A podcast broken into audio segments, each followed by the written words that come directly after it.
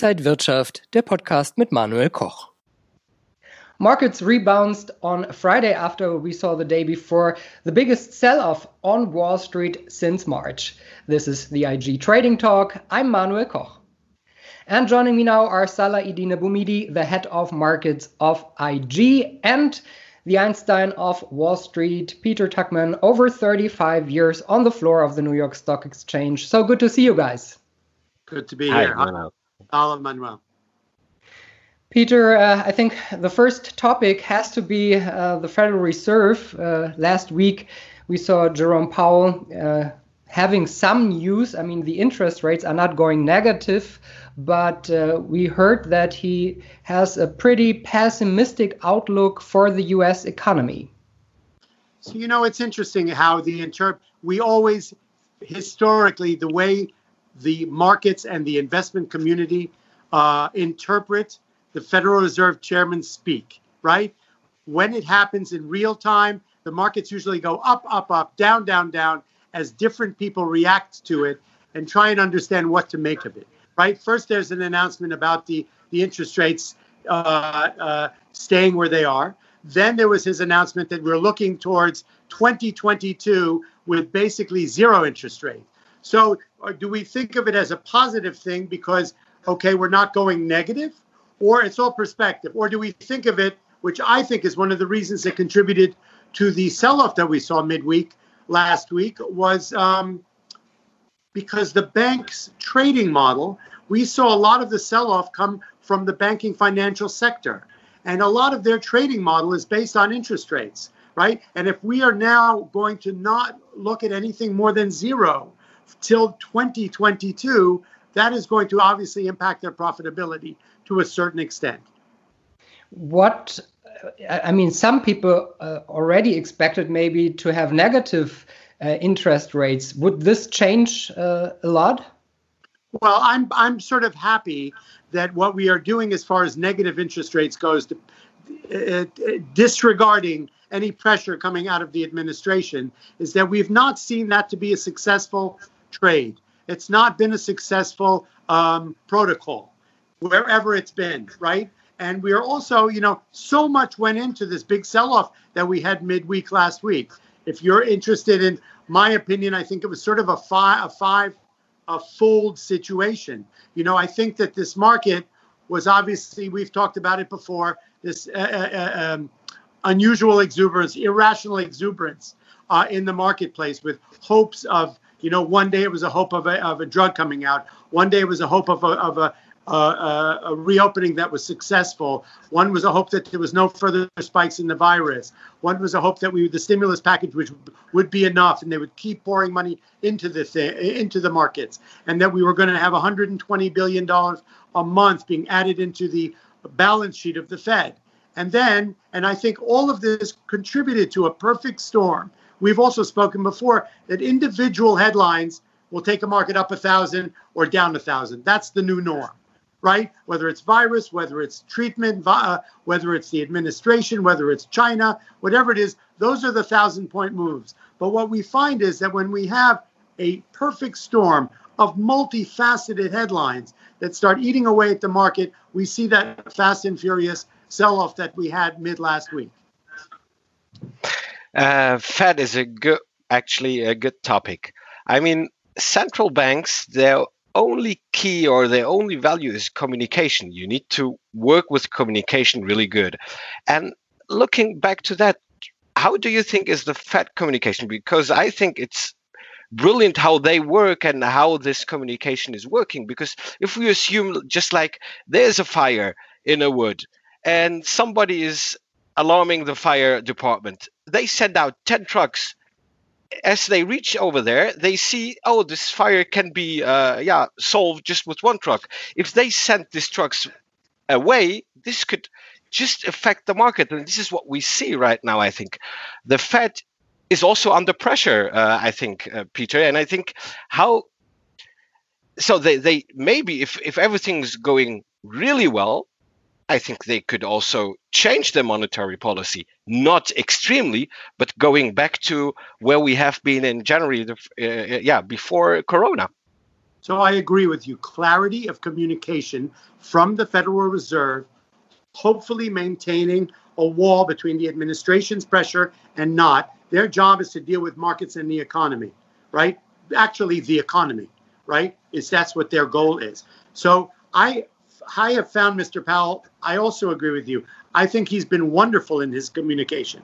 Okay, he made it very clear that we would give. See, so some people responded to the midweek last week sell-off that it was in relation to the bad outlook that the Fed said. I don't interpret it that way. Basically, if I what I heard, and then we all hear different things when it, as it fills into our model and our perception. But what I heard him say was that there may be more stimulus if we need it, that we are nimble, right? We will freestyle through it. As you described the story about the fire trucks in the woods, we will be there. We don't want to throw, although they've thrown everything at it, and they said, we will do whatever it takes to maintain markets and the economy as stable as possible. Okay. And if we need less, we'll pull back. If we need more, we'll pull back. There are still unknowns in this story. The playbook is not written for what is happening in the world right now. Then there was a report that came out of Seeking Alpha, and I almost emailed it to you about the fact that perhaps midweek sell off last week was a much bigger story. We talked about is the economy going to catch up with the market, or is the market going to catch up with the economy? When is the market going to realize that we are now seeing incredible breakdown in GDP in India and emerging markets all over the world. We're seeing spikes in China, South America, in places where they did not have it. We're seeing spikes in 21 states in the United States after the Memorial Day reopenings. That was one of the contributing factors to the big sell off last week.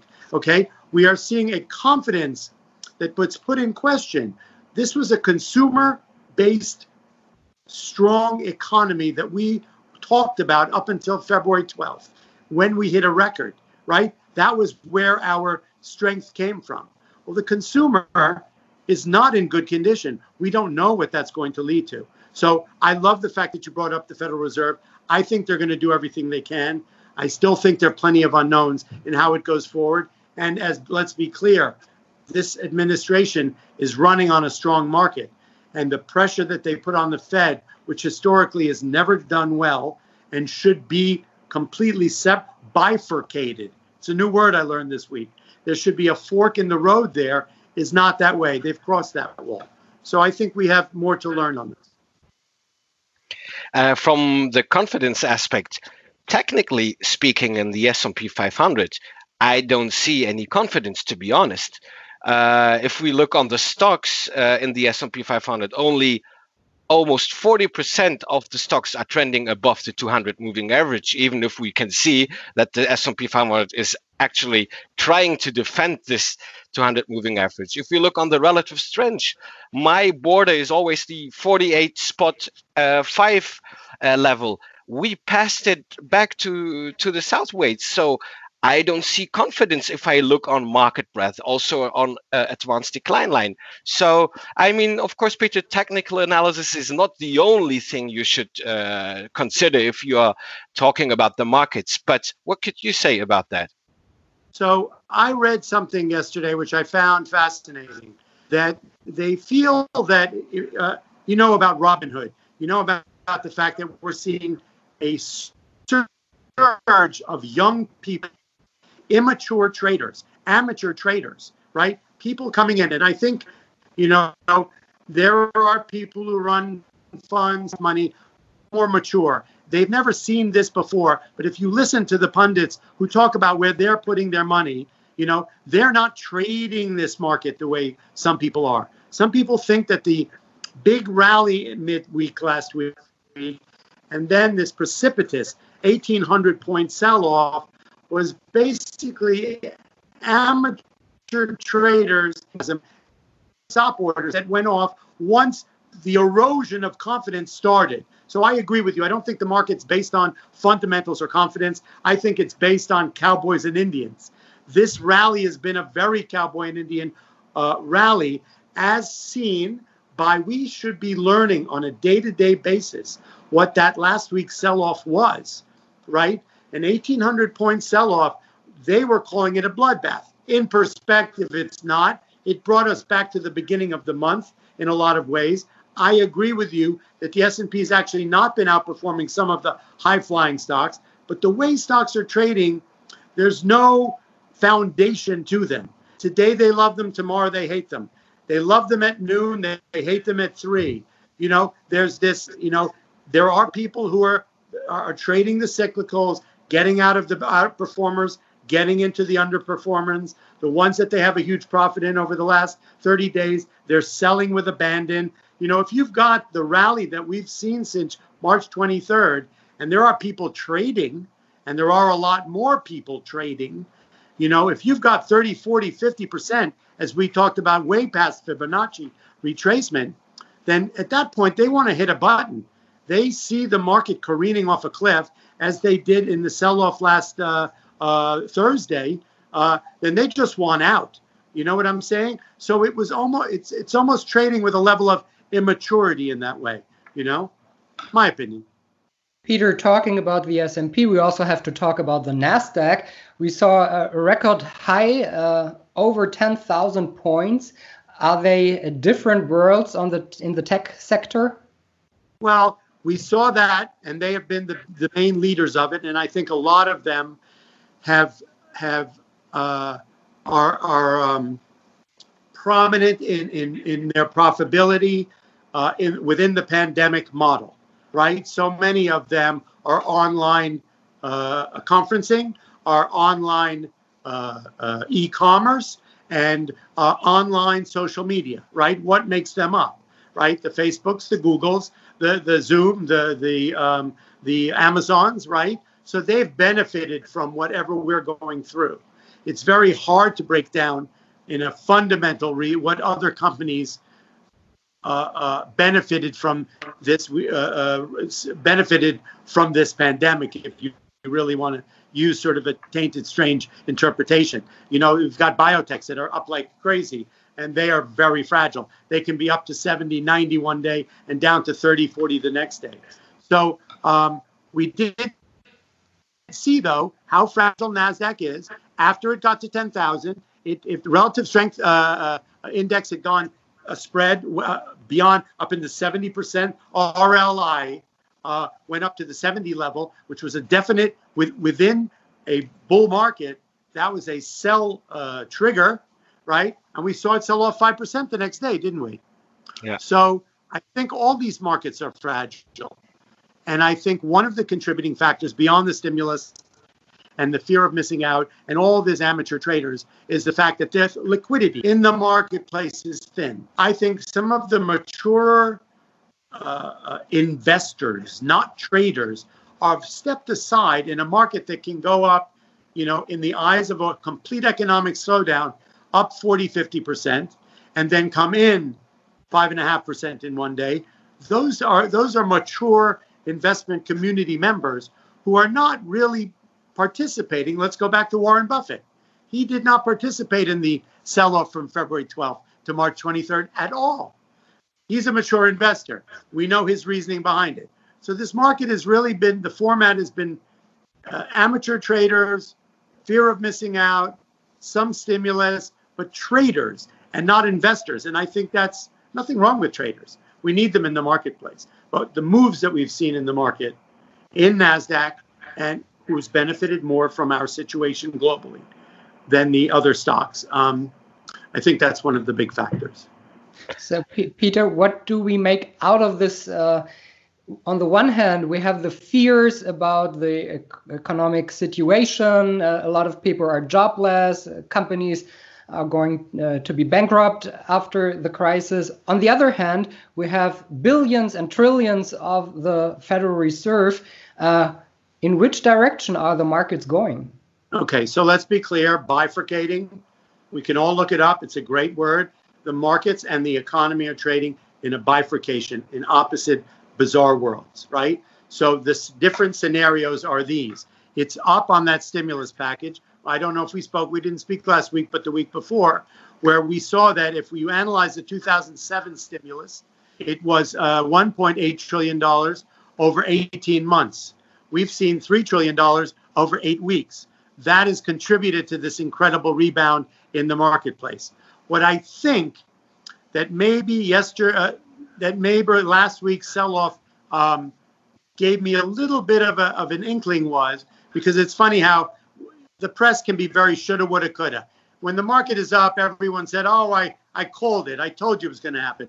And then when the market sells off 1,800 points, they go, "You see, you should have known. We talked about it, right?" So I don't like to be the shoulda, woulda, coulda guy. I will present two scenarios to you.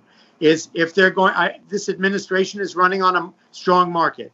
So this stimulus has been three trillion into the marketplace. The the the Federal Reserve is buying back 120 billion dollars a month in in building their balance sheet. That money is getting into the marketplace. We are probably going to see um, a further stimulus package. So, you know, I would think. So that's one scenario. That will be the contributing factor to the market staying up. However, what we saw happen in midweek sell off last week was a bit concerning because there is a narrative that is so negative out there economically, right? So the market could be pricing in a perfect case scenario. Uh, no, the reopening will go smooth. People will start getting on cruise ships. The airlines will be fine. You know, uh, restaurants will reopen. There won't be a spike in the virus, and it's all fine and good in September you know, it, like the president said in April, the sun will come out and the virus will disappear. Uh, in September, we'll have a, a, a, treatment and things will go forward. Yesterday, and it wasn't it wasn't just uh, last week, but it's important to note that the real economic numbers are devastating. What we're seeing is uh, of GDP throughout Europe, okay, in South America, and in the United States, those numbers are devastating. The unemployment numbers are devastating. The fact that the that the president had the gall to jump on board the number that we saw the week before of additional employment of two and a half million as a triumph when there are 38 million people unemployed who are soon to going to run out of their money. And the fact is that we are seeing this incredible spike in the United States of 21 states that were irresponsible about reopening too early in, in, in May 31st. Uh, Arizona, North Carolina, South Carolina, Florida are seeing their uh, ICU units at capacity already. So we are having a bit of a flashback to March very quickly, right? So that's the other case scenario. So a lot of last week's mid, mid midweek sell-off was all the negative narrative. Their positive narrative is very Fed and stimulus based, nothing economic. The the negative narrative is real hardcore numbers, economic stuff. That once the market starts to focus on it, we could see a fragile, fragile market going forward.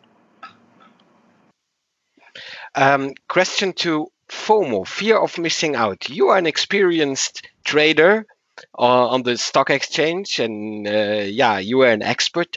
What could you give to our uh, yeah listeners in terms of fear of missing out? Nowadays or in this corona time you see we see a, new, a huge a good rally but it's not healthy of course. But people could say yeah uh, this is a kind of fear of missing out. If i if i would had the fear i would really miss this new rally Okay, so if you look at it historically, the crash of 1987, the financial crisis of 2007, uh, the Brexit sell off, the President Trump election sell off, uh, uh, any of these fast and furious oversold conditions due to crisis or headlines have historically been buying opportunities.